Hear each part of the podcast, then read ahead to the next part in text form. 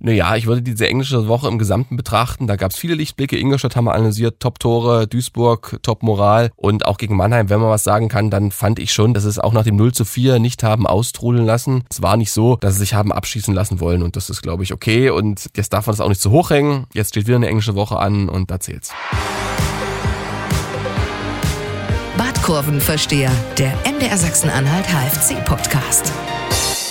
Der Badkurvenversteher ist zurück mit einer neuen Folge. Wieder für euch am Mikrofon sind Marius Rudolf, das bin ich, und Stefan Weidling. Hallo Stefan. Guten Morgen, Marius. Stefan, wir müssen uns erstmal entschuldigen. Ne? Wofür? Wir hatten vor dem Mannheim-Spiel gesagt, dass das Wetter gut wird. Und das war dann ja aber leider überhaupt nicht der Fall. Es hat ganz schön geschüttet und ich vermute mal, dass du auf deinem Kommentatorenplatz im Stadion in Halle auch ganz schön nass geworden bist, oder? Ehrlich gesagt nicht. Also habe ich das versprochen, nee? dass gutes Wetter wird? Kann ich mich gar ja, nicht wir hatten, ja, wir hatten gesagt, also 7 Grad oder so. Es wird auf jeden Fall wärmer. Ja, das war von Regen haben wir nicht gesprochen. War, ja, also gegen Bielefeld war es deutlich kälter an dem Freitag damals im Dezember im Stadion.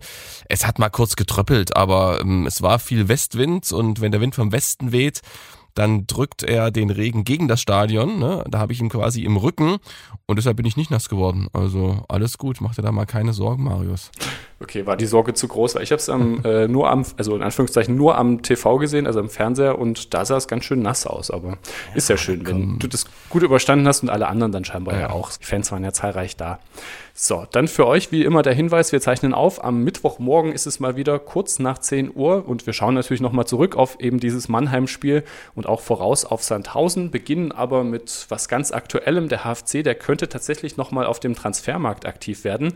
Ich hatte es mit Blick auf den breiten Kader ja eher schon ausgeschlossen und du hattest, das ist jetzt so zwei, drei Wochen her, damals schon gesagt, vielleicht passiert aber doch noch was und jetzt deutet sich an, dass tatsächlich noch ein neuer kommt und zwar Yannick Stark. Und du hast gestern schon mit ihm kurz sprechen können. Wer ist denn dieser Yannick Stark? Erklär uns das mal. Ja, auf jeden Fall ein aufgeräumter Typ, ähm, sehr Zweitliga erfahren, knapp 220 Spiele gemacht in der zweiten Liga, zuletzt für Dynamo Dresden, ist mit denen aufgestiegen 2021 und 2022 wieder abgestiegen, hat in Darmstadt gespielt, bei den Löwen gespielt und war zuletzt in der Türkei in der Nähe von Izmir in Munisa, glaube ich, wenn ich mich recht entsinne, ähm, aktiv, zweite Liga, ähm, hat da in der Hinrunde Stamm gespielt, dann kam ein neuer Trainer, dann wurde es schwierig und äh, letztes Pflichtspiel war im Mai äh, letzten Jahres, also eine Weile raus, aber ähm, ich war sehr überrascht. Also es hieß erst, es wird schwierig mit dem Interview. Und dann äh, meinte äh, Thomas Sobotzig, der Sportdirektor, ich solle ihn fragen. Und hat auch gleich gesagt, ja, na klar, komm, machen wir Interview. Und ähm, ja, haben wir da losgeplauscht. Und danach hat er sich auch noch Zeit genommen, hat sich um Helga Nofke und Dieter Reit gekümmert. Die haben alle drei noch eine Weile ein bisschen äh, Informationen ausgetauscht, ein bisschen in sich unterhalten. Und wenn es nach den beiden ginge, also nach Helga Nofke und Dieter Reit, dann wäre der Kollege Yannick Stark schon ein rot-weißer, aber so weit ist es noch nicht. Insgesamt waren gestern so 10 bis 15 Fans beim Training, also das war schon der Stark-Effekt. Alle wollten ihn mal sehen und wurde, wurde auch herzlich begrüßt. Ähm, einer sagte, Stark, dass du da bist. Kleines Wortspiel. Ja, und sonst ähm, war alles entspannt. Im Training habe ich ihn auch ein bisschen beobachtet. Wir haben dann gestern, der Kollege Bayer hat aus meinem Material dann noch einen kleinen Beitrag gemacht. Kannst ja auch verlinken und dann achten wir alle mal auf das letzte Bild, wie er den Ball erobert und weiterspielt. Das war richtig stark. Da siehst du, der kann wirklich mit dem Ball umgehen. Okay, bin ich gespannt, was der Maxi draus gemacht hat. Und ich finde den Gedanken auch ganz interessant. Ist mir gerade gekommen, wo du es gesagt hast, wenn äh, die Helga und äh, der Dieter, wenn die beiden vielleicht äh, als Berater noch einsteigen beim HFC und vielleicht für die Kaderplanung noch ein bisschen mehr mit zuständig werden würden. Naja, was auf jeden Fall beeindruckend ist, das habe ich jetzt erstmal wieder aufs nächster Nähe erlebt, also wie Helga Nowke das Trainerteam und auch die Spieler begrüßt. Also da kommt keiner ohne Kuss raus. Also äh, Roberto Pinto kam und den hat den richtigen Schmatzer auf die Wange gedrückt. Äh, Sretoristic, den schützt seine Größe ähm, vor Helga Nowke. Die kommt da nicht hoch, äh, weil Roberto Pinto ist will was anderes. Die sind fast so ungefähr eine, eine äh, Körper Körpergröße, alles gut. Und naja, gut, also als Berater weiß ich nicht, aber ähm, ja, zumindest ähm, sind sie, sie ja sehr positiv so in ihrer ganzen Ausstrahlung. Ja, ich glaube, das äh, spüren dann sozusagen auch das Trainerteam, das immer Rückendeckung da. Ja, großer Gewinn auf jeden Fall für den HFC. Also das kann man ohne jegliche Ironie sagen.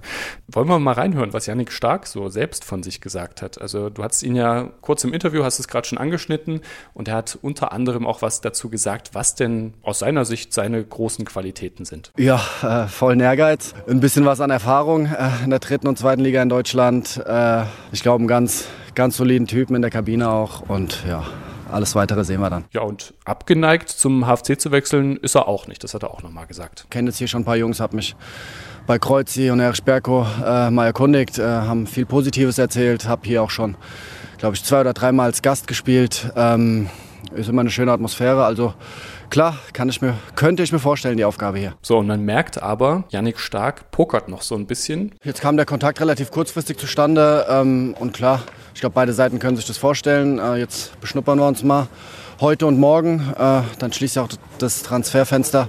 Und dann muss man mal schauen, ob man zu einer Einigung kommt, äh, ob man zu keiner Einigung kommt, was sich beide Seiten vorstellen.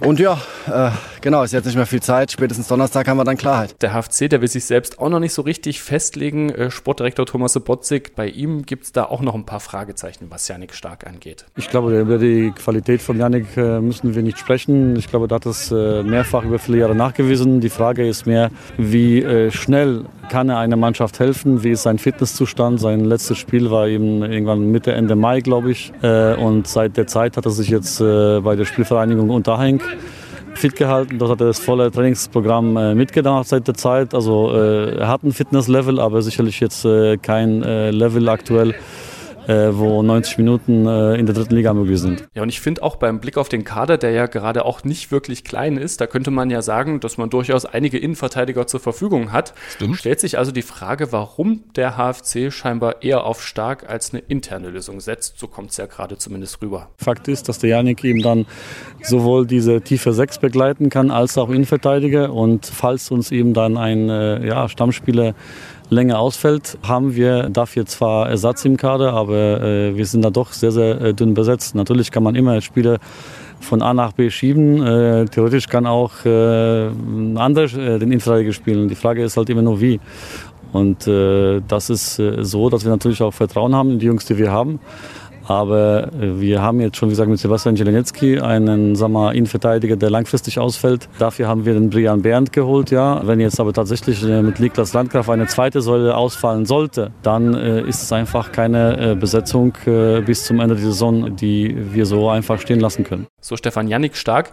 Ich habe nochmal nachgeschaut, wäre Spieler Nummer 30 im HFC-Kader jetzt aktuell. Mhm. Das erinnert mich irgendwie so ein bisschen an Schalke und Wolfsburg oder allgemein an Felix Magath, wenn er eben diese Mannschaften trainiert hat und da ordentlich auf den Transfer Transfermarkt zugeschlagen hat. Da waren die Kader meist ähnlich, na ich sage jetzt mal aufgebläht. Wie passt das für dich zusammen, vor allem jetzt mit Blick auf dieses dicke Minus von einer knappen halben Million, das der HFC in der letzten Saison ja eingefahren hat und ja jetzt eigentlich abbauen will, also ja schwarze Zahlen schreiben will? Ja, das ist eine interessante Frage. Ähm, genau beantworten kann ich es dir natürlich nicht. Äh, was mich äh, so ein bisschen, ja, ich will mal sagen, positiv stimmt, wenn man das so sagen darf, äh, bei diesem Etat, bei dieser schwarzen Null. Also ich glaube nicht, dass Yannick Stark jetzt wahnsinnig teuer wird. Also man wird ihm, wenn er unterschreibt, ähm, sicherlich nur einen Vertrag erstmal geben bis zum Saisonende. Das sind dann also fünf Monate die man ihn bezahlen müsste. Ähm, ich glaube auch, dass er jetzt keine ausufernden Gehaltsforderungen stellen wird. Dafür hat er oft genug betont, dass er zurück will in die dritte Liga. Hat sich ja unter Haching und davor auch bei den Löwen äh, fit gehalten. Die haben aber klar gesagt, ähm, nee, erstmal nehmen wir Abstand von einem, von einem Vertrag. Ich kann es nur so interpretieren, äh, dass der HFC, man hat es ja auch so ein bisschen rausgehört ähm, bei Thomas Sobotzig, na klar sagte er, wir vertrauen unseren Innenverteidigern, die wir theoretisch hätten. Also da gibt's ja mit ähm, Vollert, mit Dietrich, mit Lofolom und auch Niedfeld, der das schon gespielt hat, auf jeden Fall vier Alternativen. Aber die haben alle nicht so richtig überzeugt. Dafür spricht ja auch die Gegentorflut von 48 Stück und deshalb ähm, setzt man halt bei Yannick Stark auf die Erfahrung und ja, man könnte auch sozusagen zwei Fliegen mit einer Klappe schlagen, denn wenn Stark in der Innenverteidigung ran sollte, dann könnte Niklas Landgraf wieder auf äh, links außen spielen, also als Linksverteidiger Nico Hug entlasten, weil das ja auch so ein bisschen die Achillesferse momentan beim HFC. Nico Hug, kurze Anmerkung, Muskelfaserriss äh, zugezogen im Spiel gegen Mannheim, wird also mindestens zwei Wochen ausfallen und das ist auch zurückzuführen auf sein Wahnsinnspensum, was er in den letzten Wochen, Monaten absolviert hat. Er hat ja kaum ein Spiel ausgelassen, es gab auch keinen der ihn da unterstützen konnte auf der Seite. So gesehen ist das nachvollziehbar, dass der HFC ähm, da zuschlägt, aber auf der anderen Seite ähm, ist es natürlich auch wieder ein kleines Risiko, denn man weiß nicht, ähm, Janik Stark, die Vita allein, der Name allein, das reicht nicht. Am Ende muss er äh, die Leistung bringen und muss eine wirkliche Verstärkung sein. Das weiß man leider im Fußball erst hinterher. Ja, das Problem ist ja gerade auch, wenn du sagst, äh, Niklas Landgraf könnte Nico Hug da ersetzen auf links, das geht ja gerade auch nicht. Ne? Wir hatten es jetzt die Situation, nicht nur Nico Hug hat sich im Spiel gegen Mannheim verletzt, auch Niklas Landgraf äh, musste wegen einer Schulterverletzung vorzeitig runter. Der HFC hatte jetzt am Montag dann auch noch ein Update gegeben, das für mich allerdings eher wie ein ja, so ein bisschen widersprüchlich klang, wie so ein kleines Rätsel. Darin hieß es, Entwarnung bei Landgraf. Untersuchungen hätten ergeben, dass es keinen schwerwiegenden strukturellen Schaden gibt, mhm. was auch immer das genau ist. Und trotzdem fällt er aber auf unbestimmte Zeit aus. Dann erklär mal. naja, also kein struktureller Schaden heißt, ich habe mich gestern mit Dennis Hasenbeek, Chef Physiotherapeut beim HFC, nochmal ähm, unterhalten, auch mit John Brandes, dem Athletiktrainer.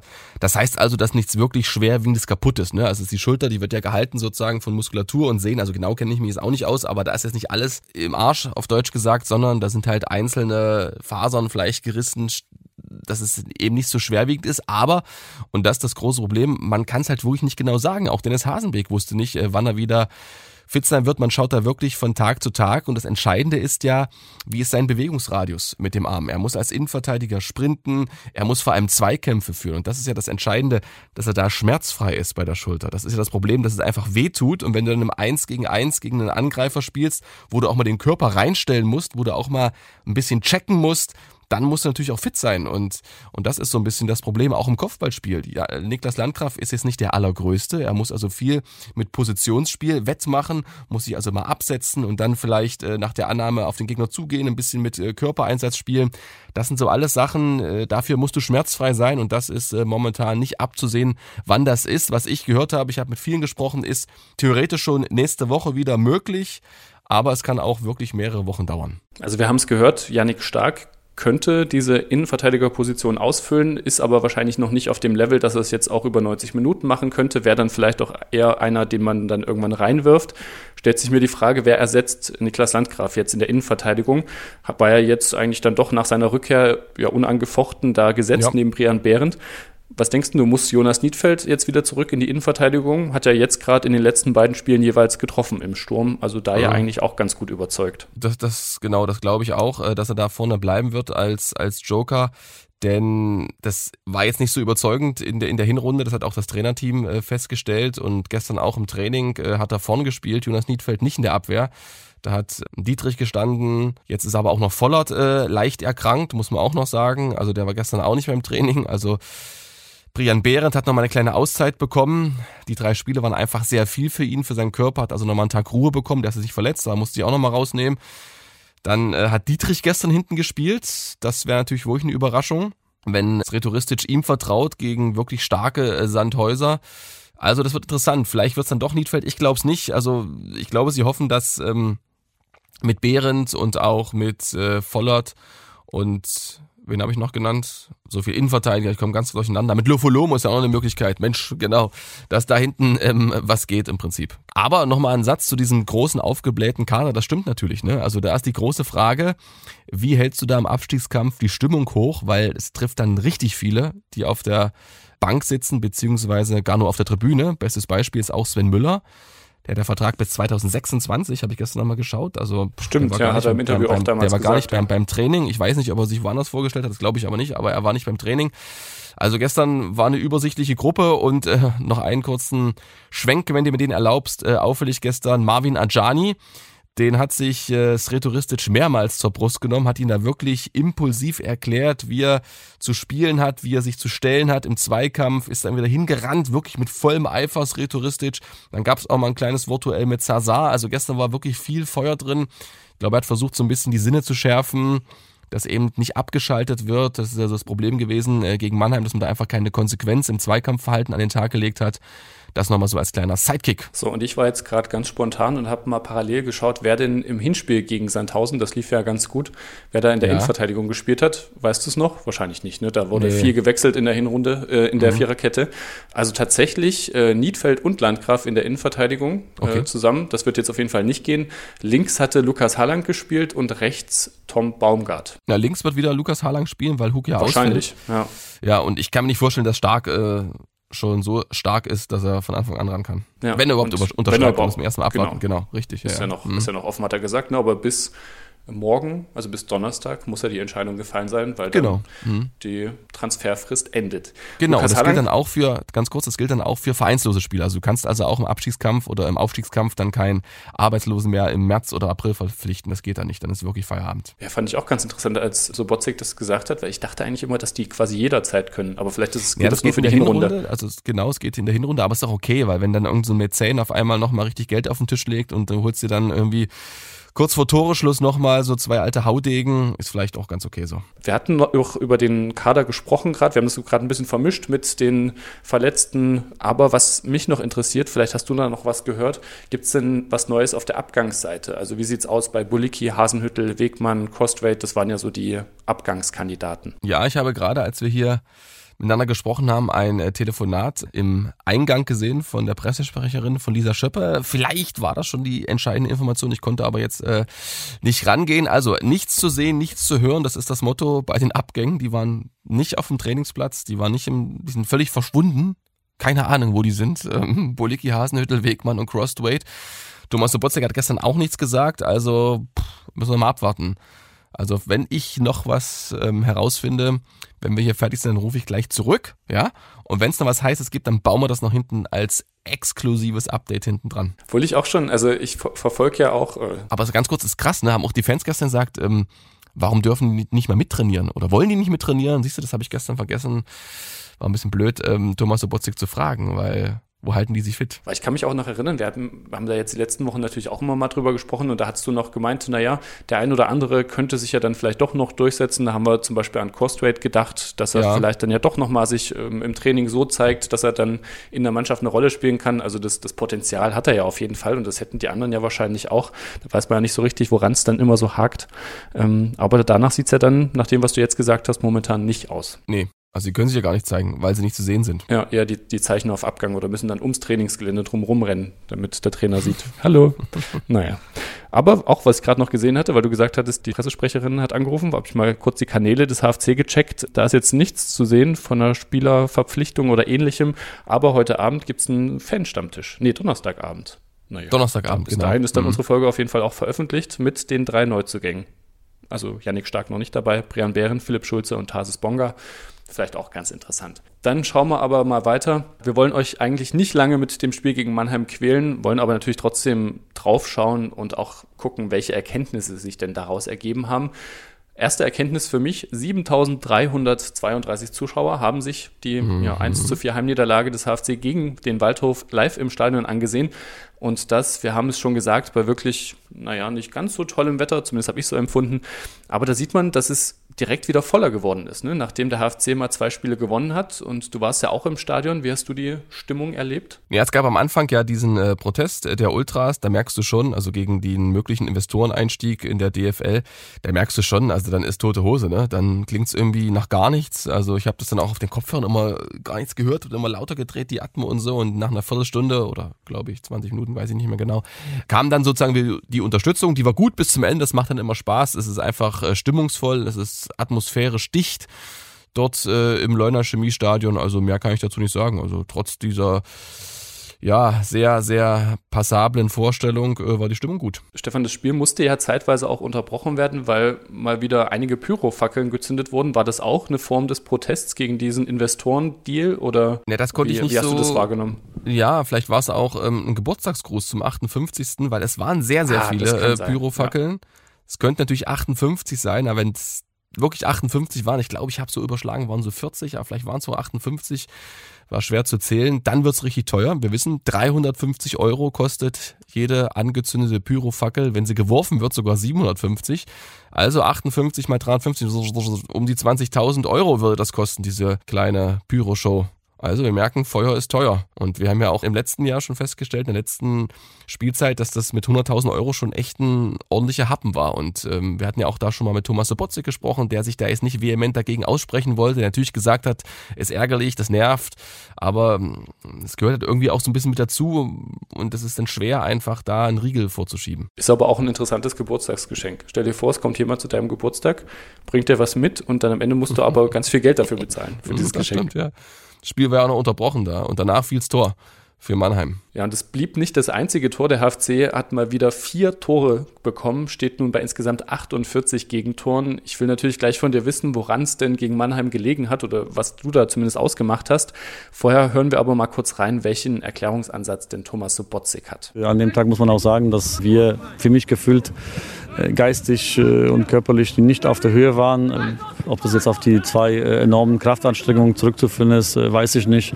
Fakt ist, dass Mannheim einfach wahnsinnig effektiv war und sehr fokussiert und wirklich aus sehr, sehr wenig sehr viel gemacht hat an dem Tag. Und auch Jonas Niedfeld meinte nach dem Spiel, dass man nicht bei 100 Prozent war. Zugegeben, drei Spiele in sechs Tagen, das ist wirklich eine Menge.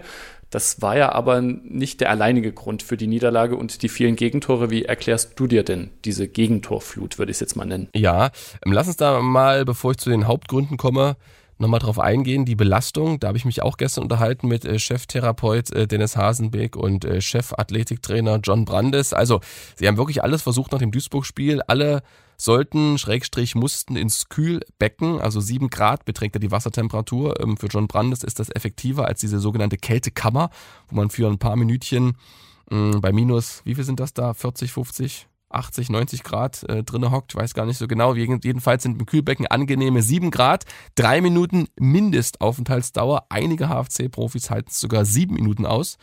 Du würdest es wahrscheinlich zehn Minuten schaffen. Dann, ja, da spürt man wahrscheinlich auch nach zwei, drei Minuten einfach gar nichts mehr. wahrscheinlich, ja. Ich kenne es ja auch so Sauna, das Kältebecken. Also ja, bin ich ja richtig das, auf, da, aufgeheizt. Da aber, ne? Also gehe ja. ich direkt nach dem Aufguss rein und ähm, dann bleibe ich vielleicht so 20 Sekunden, aber dann ja, genau, ja. ist schon ordentlich sozusagen. Ne? Und äh, nach drei Minuten ist eigentlich alles abgestorben. Aber gut, dann gibt's äh, regenerative Massagen, da haben sie richtig Hand angelegt beim HFC, ganz viele Behandlungen. Dann wird äh, den Spielern nochmal ins Gewissen geredet, hey, ganz wichtig für die Regeneration, das A und O ist der Schlaf und vor allem auch eine proteinreiche Ernährung, denn die Speicher müssen wieder aufgefüllt werden. Aber alles in allem, ne, Kältebecken, äh, Massagen, Behandlungen, Ernährung, Schlaf, meinten beide machen trotzdem nur so ein paar Prozentpünktchen aus. Also nehmen wir mal an, 100 Prozent und nehmen wir an, es ist so, 100 Prozent sind's Maximum und du bist irgendwie nach dem Duisburg-Spiel bei 50 Prozent und äh, regenerierst und wirst behandelt, dann kannst du da vielleicht nochmal so 5, 6 Prozentpünktchen dazu holen. Der Rest, ähm, ja, macht der Schlaf und äh, einfach deine Form. Und jetzt äh, zur Frage, Gegentorflut. Ja, das war natürlich wirklich äh, extrem beeindruckend, wie effektiv Mannheim gespielt hat, aber das sind ganz klare Fehler ähm, beim HFC. Also ganz kurz 0-1, Eitschberger lässt sich da ins Zentrum ziehen von Beuth, hätte da vielleicht übergeben müssen. Dadurch kommt die Flanke völlig freistehend von Gurasch, Bums 1-0 für Mannheim. Dann 2-0, typisch wieder HFC, Ballverlust im zentralen Mittelfeld, Zazar will auf Halimi passen, funktioniert nicht. Und dann das große Problem, können wir noch drüber reden, wie auch gegen Duisburg, der HFC geht einfach nicht ins Gegenpressing. Vielleicht ist es auch eine Vorgabe, also Gegenpressing heißt, sie versuchen nicht sofort wieder den Ball zurückzuerobern, sondern in dem Fall ließ sich dann Zazar fallen, dadurch kommt Landgraf rausgerückt, der fehlt aber dann wieder hinten. Und dann gibt's den Pass auf Hawkins in den Rückraum im Strafraum, Bums äh, 2-0. Beim 3-0 Fehlpass von Tunay Denis, dann kein Gegnerdruck von Geiret auf dem linken Flügel, also wieder die rechte Abwehrseite beim HFC. Müsste eigentlich dann wirklich einen Zuschauerpreis verleihen. Also beide schauen zu, beide Außen, die da stehen. Und dann gibt's die Flanke von Boley. Bumm, Beuth, Spitze, Tor. Und beim äh, 0-4 wieder Beuth als Ballverteiler. Also umringt von vier Hallensern, die auch wieder nur zuschauen und er kann den Ball rausspielen, dann ist es natürlich schwer. Ne? Also wenn du einmal ähm, diese Überladung des HFC, also wenn du mit vier Spielern einen Spieler umkreist wie Beuth und der schafft sich aus dieser Umklammerung zu befreien, dann ist natürlich auf einmal Platz da. Dann stimmen die Räume nicht mehr und dann stimmen schon die Räume für Mannheim, aber nicht äh, für Halle, dann stimmen die Abstände nicht mehr und dann ist einfach viel Platz und dann spielen sie natürlich mit ihrer individuellen Klasse super runter und das ist so das Problem gewesen. Konsequenz in der Verteidigung und trotz der Ansprache die Flügel abzusichern, hat der HFC es nicht geschafft. Mannheim konnte da bei allen Gegentoren durchbrechen. Ja, du hast gerade gesagt, Terence Boyd ein wesentlicher Faktor auch für den Sieg ähm, der Mannheimer in Halle. Damit wieder ein Ex-Spieler getroffen gegen den HFC, diesmal sogar doppelt. Und wir haben das jetzt schon so oft diskutiert oder thematisiert und auch Sretoristic, ja, nervt das langsam so richtig. Also jetzt nicht, dass wir drüber sprechen, sondern eben, dass es passiert. Vielleicht auch. Wir hören mal rein. Fußball schreibt Geschichte. Ich glaube, ich weiß es nicht, wie viele Spieler schon, Ex-Spieler von Halle gegen uns getroffen haben. Das ist jetzt langsam eine Geschichte, die wir alle schon durchgelesen haben und erlebt haben. Das brauchen wir nicht mehr. Aber äh, ich habe ja schon in äh, Vorfeld gesagt, dass der Terence Boyd einfach ein, nichts in der dritten Liga zu suchen hat. Das ist ein herausragender Stürmer und äh, Mannheim kann sich glücklich schätzen, dass sie ihn haben. Also Terence Boyd hat dem HFC seinen 58. Geburtstag, wir hatten es vorhin schon angesprochen, ordentlich vermiest. Zwei Tore gegen seinen Ex-Verein erzielt beide Male darauf verzichtet, richtig zu jubeln. Äh, gefreut hat er sich natürlich trotzdem, zum einen wieder nach Halle zu kommen und natürlich auch über die drei Punkte. Auch wenn du natürlich diese ganze Anspannung hast, aber da verfällst du ganz schnell wieder in ein Lächeln, wenn du dann halt, ob Nicke, ob Nita, ob Kreuzi, äh, ja, die ganzen Leute siehst. Äh, hier Stadion muss ich mir nicht angucken, das kenne ich in auswendig. Ist natürlich schön, wieder herzukommen und äh, ja, auch schön, dass wir jetzt gerade in so einem, so einem wichtigen Spiel gepunktet haben. Obwohl man sagen muss, Stefan, ne, beim zweiten Tor, das hat nicht so richtig gut geklappt mit dem auf den Jubel verzichten, zumindest am Anfang kurz nicht. Hast du es gesehen? Nee, hat er auch zugegeben, dass er sozusagen ja. ähm, da so ein bisschen übermannt war von den Gefühlen, ist auch nicht schlimm. Also er ist ja nicht ausgerastet und ist zu den HFC-Fans äh, gerannt, hat sein Trikot von der Brust äh, gerissen, hat er nicht gemacht. Alles gut. Genau, hat den, hat den Finger hinters Ohr gelegt und so, ne? Nee, nee, hat er nicht gemacht. Ja, und es ist natürlich auch einfach so drin, ne? Wie viele Tore hat Terence Boyd in seiner Karriere schon geschossen und dann ganz automatisch kommt halt danach irgendeine Jubelgeste. Und so hat man es ja auch gesehen, ne? Also man hat richtig gemerkt, oh, jetzt setzt der, der Kopf ein, das Nachdenken, huch, was habe ich denn hier gemacht? Mhm. Und dann ganz schnell aufgehört. Also hat da wirklich ähm, großen Respekt seinem ehemaligen Verein äh, gegeben. Terence Boyd vom Kicker zum Spieler des Spiels gekürt, Note 1,5. Für dich auch der Mann des Spiels? Ja, sicherlich, weil er wirklich ähm, nicht nur die Tore geschossen hat, sondern auch die Bälle gut verteilt hat. Angesprochen beim, beim 4-0 beispielsweise, war aber auch beim, beim, beim 0-2 aus HFC-Sicht. Äh, beteiligt und ähm, hinter mir saß unsere ehemalige Studiochefin Marion Gunkel im Stadion und die hat wirklich Adleraugen und die kennt Terence Boyd innen auswendig und sie hat gesagt, dass er für Mannheim sogar noch mehr gelaufen ist als für den AFC und das nehme ich ihr auch ab, hatte auch das Gefühl, dass er richtig gerackert hat, äh, Terence Boyd und deshalb verdiente Sache, Mann des Spiels. Dann versuchen wir mal vom Waldhof rüber zum HFC wieder zu kommen, da habe ich jetzt eine ganz große Frage an dich. Was sind denn für dich aktuell die größten Baustellen beim HFC? Naja, wir haben es ja so ein bisschen angesprochen, es war gegen Duisburg zu sehen und auch jetzt gegen Mannheim bei den Gegentoren, also dieses Gegenpressing. Ne? Also Duisburg erinnern wir uns, das 1 zu 0, Fehlpass von Geiret, der da Eitschberger sucht. Geiret lässt so die Hände so ein bisschen fallen und, und Eitschberger ähm, geht auch nicht nach und das ist dann für mich so unentschlossen. Und auch jetzt bei dem 0-2 von Mannheim, wo Zazar den Fehlpass spielt. Was machen wir jetzt? Also entweder geht man direkt sozusagen in die Ballrückeroberung, also versucht den Ball sofort dem Gegner wieder abzujagen, hat man so drei, vier Sekunden Zeit, sagen Experten. Und wenn ich das nicht mache, dann gehe ich halt sofort in die defensive Grundordnung und irgendwie passt das nicht so richtig. Es ist so halb, halb. Ein bisschen hingehen, aber auch nicht so richtig äh, die defensive Grundordnung wieder einnehmen und vor allem, wenn der Gegner mit Wahnsinnstempo kommt, wie eben Mannheim über die Außen und du eben nicht sortiert und ja, in gewissen Abständen hinten stehst, dass du auch dein Nebenmann helfen kannst, äh, wenn der unter Probleme kommt, wenn der Probleme bekommt, dann, dann wird es einfach schwer beim HFC. Und auch ähm, Eitschberger sah da nicht gut aus gegen Mannheim und auch nicht gegen Duisburg bei den beiden Gegentoren, ist ein bisschen weg gerade von seiner guten Form der Hinrunde. Er ist keinesfalls allein daran schuld, aber äh, man merkt schon, dass er da schon ein paar Fehler fabriziert, die er vorher vielleicht vermieden hätte müssen wir gucken sozusagen, wie es weitergeht. Also wenn Niklas Kreuzer weiter so Schritte macht ähm, in Sachen Fitness, dann, dann wird er auf jeden Fall eine Alternative sein. Muss ja auch langfristig denken. Und äh, da hat Kreuzer einen Vertrag und sind wir uns alle einig, äh, Eitschberger, der wichtig ist für die Mannschaft, der ein wichtiges Tor geschossen hat gegen äh, Viktoria Köln, der immer mit dabei ist der wird ja trotzdem den Verein aller Wahrscheinlichkeit nach im Sommer verlassen, geht dann zu Hertha und musst du gucken, dass du die Jungs äh, fit machst, die du auch weiter an Bord hast. Wird vielleicht dann sogar zu einem Konkurrenten wechseln, mal gucken, wie das dann im Sommer aussieht. Gab es denn, also jetzt haben wir über das gesprochen, was nicht so gut lief oder was aktuell gerade mhm. nicht so gut läuft. Gibt es denn aus deiner Sicht jetzt auch in diesem Mannheim-Spiel irgendwelche Lichtblicke für den HFC oder vielleicht auch einzelne Spieler, die da rausgestochen haben? Naja, ich würde diese englische Woche im Gesamten betrachten. Da gab es viele Lichtblicke. Ingolstadt haben wir analysiert, Top-Tore, Duisburg, Top-Moral. Und auch gegen Mannheim, wenn man was sagen kann, dann fand ich schon, dass es nicht, dass es auch nach dem 0 zu 4 nicht haben austrudeln lassen gab noch den Berko-Kopfball, gab noch einen Freistoß von Denis, gab das Elfmetertor und man war so mit leichtem Zug unterwegs. Klar, Mannheim hat ein bisschen rausgenommen, aber es war nicht so, dass sie sich haben abschießen lassen wollen und das ist, glaube ich, okay und ähm, jetzt darf man das auch nicht zu hoch hängen. Jetzt steht wieder eine englische Woche an und da zählt's. Gut, das war jetzt deine Bilanz zur englischen Woche. Dann hören wir mal rein, was Thomas Sobotzig gesagt hat, wie denn seine Bilanz dieser englischen Woche ausfällt. Sechs Punkte aus den drei Spielen, wenn uns das eine vorher gesagt hat, glaube ich, hätten alle unterschrieben, äh, inklusive unser, unserem gesamten Umfeld. Ist es schon trotzdem eine gewisse Unzufriedenheit da, ist klar, weil das Heimspiel gegen Mannheim hat schon auch sehr, sehr wehgetan. Aber wir dürfen das große Ganze nicht aus den Augen verlieren und müssen da jetzt nüchtern und sachlich bleiben und da einfach wieder in Richtung Sandhausen das abschütteln und versuchen dort auch wieder äh, Punkte mitzunehmen. Und du hast gerade auch schon gesagt, der HFC steht schon vor der nächsten englischen Woche. Es geht mal wieder um wichtige Punkte gegen den Abstieg und Thomas Botzig sagt da aber. Ach, ich glaube, das wird jetzt nicht in dieser Woche entschieden. Äh, das ist natürlich mit dem positiven Ergebnis äh, verbessert man seine Situation. Genauso ist umgekehrt, weil es alles so wahnsinnig eng ist. Ja, wenn man sich auch umschaut und guckt, wer da jetzt neben uns ist, ob jetzt knapp vor oder knapp hinter uns, dann sind es schon auch Schwergewichte der Liga. Das muss man einfach mal so sagen. Insofern Insofern äh, glaube ich, tun wir uns gut dran, äh, wirklich da jetzt äh, erst einmal uns auf Sandhausen zu konzentrieren. Und wir haben ja quasi äh, sozusagen dieses Bonusspiel in Unterhängen noch, ja, äh, was wir mehr haben äh, aktuell noch wie die Konkurrenz. Aber das ist logischerweise kein äh, Kisten, auf den wir uns ausruhen können, weil wir das ja auch noch nicht gewonnen haben. Heißt also, am besten wieder mindestens sechs Punkte aus diesen drei anstehenden Spielen holen, bevor es nächste Woche Mittwoch gegen Unterhaching geht. Das ist das Nachholspiel. Und dann kommende Woche Sonntag in Halle gegen Aue wartet an diesem Wochenende erstmal das Auswärtsspiel in Sandhausen.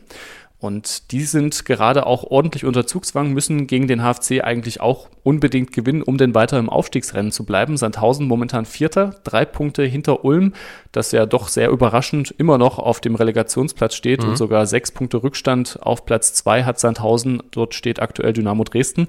Natürlich geht auch der HFC mit ordentlich Druck in dieses Spiel. Was für, ja, was für eine Partie erwartest du denn? Ja, schwer zu sagen. Das wird wieder Drittliga immer so sein. Es wird intensiv zur Sache gehen. Das sind jetzt irgendwelche Floskeln, die ich raushaue, weil ich es ja auch nicht äh, genau wissen kann. Was interessant war, Thomas Sobotzig hat sich ja vorbereitet äh, mit dem Trainerteam auf Sandhausen. Die haben das Spiel analysiert gegen die Löwen und da hat halt Sandhausen zwei Gesichter gezeigt. Erste Halbzeit überragend, hätten sie vier, fünf Tore schießen müssen, aber zweite Halbzeit, dann auch nach dem Ausgleich der Löwen, da haben sie richtig rumgewackelt, da hätten sie auch vier, fünf fangen können. Gegen Dynamo Dresden haben sie mit Riesenglück äh, 1-0 gewonnen zum Auftakt äh, ins neue Jahr. Ist also auch so ein bisschen Wundertüte, haben sich nochmal stark äh, verstärkt, äh, haben eh einen sehr, sehr guten Kader.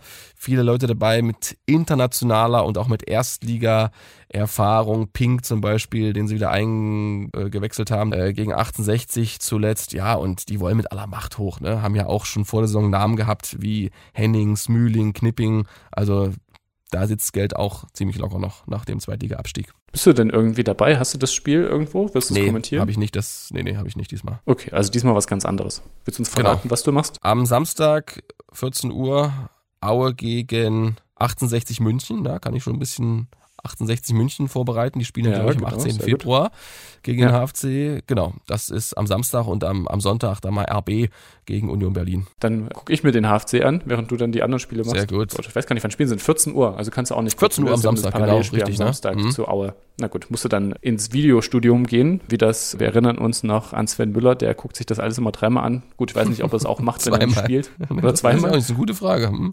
Hm, hm. Wahrscheinlich nicht. Oder vielleicht äh, studiert er dann äh, Philipp Schulze, was der da so macht. Na gut, schauen wir mal.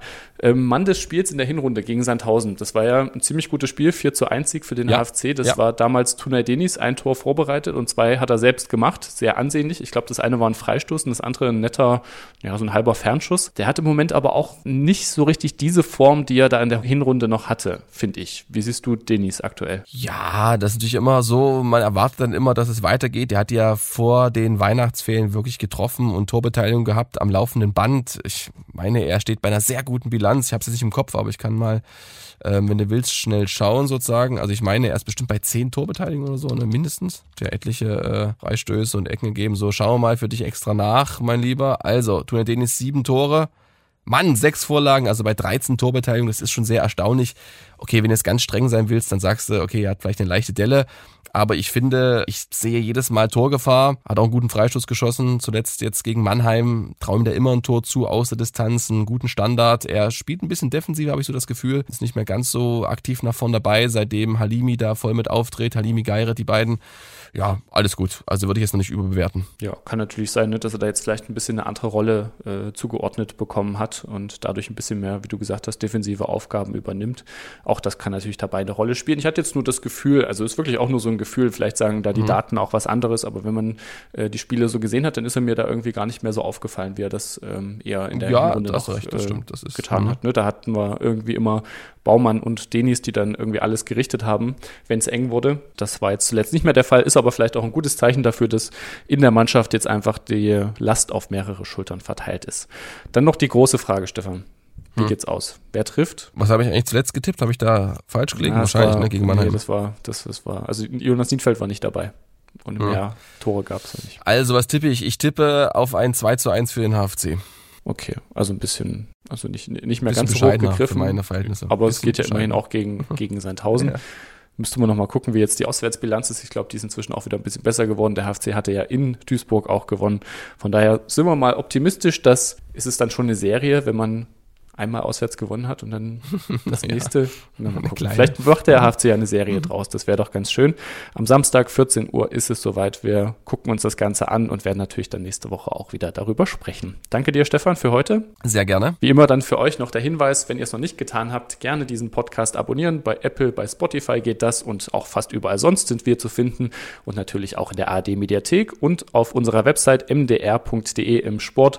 Und außerdem gibt es auch unsere Facebook-Gruppe, die heißt ebenfalls Badkurvenversteher. Dort könnt ihr sehr gerne beitreten, mit uns über den HFC diskutieren und auch Spielerfragen stellen. Ich hatte letzte Woche das so ein bisschen angeteasert, dass es diese Woche ein Interview hätte geben können. Wir haben es leider mit den Terminen nicht geschafft, uns zu einigen, aber wir haben es ein bisschen rausgeschoben. In zwei Wochen soll es dann soweit sein und so viel können wir schon verraten. Es wird einer der Neuzugänge sein und da freuen wir uns drauf. Sobald wir wissen, welcher es genau ist, stellen wir das dann auch in die Gruppe und dann könnt ihr gerne eure Fragen loswerden und die nehme ich dann gerne mit in das Gespräch. Erstmal danke ich euch fürs Zuhören und macht's gut. Bis zum nächsten Mal. Bis denn. Ciao, ciao. Badkurvenversteher, der MDR Sachsen-Anhalt HFC-Podcast.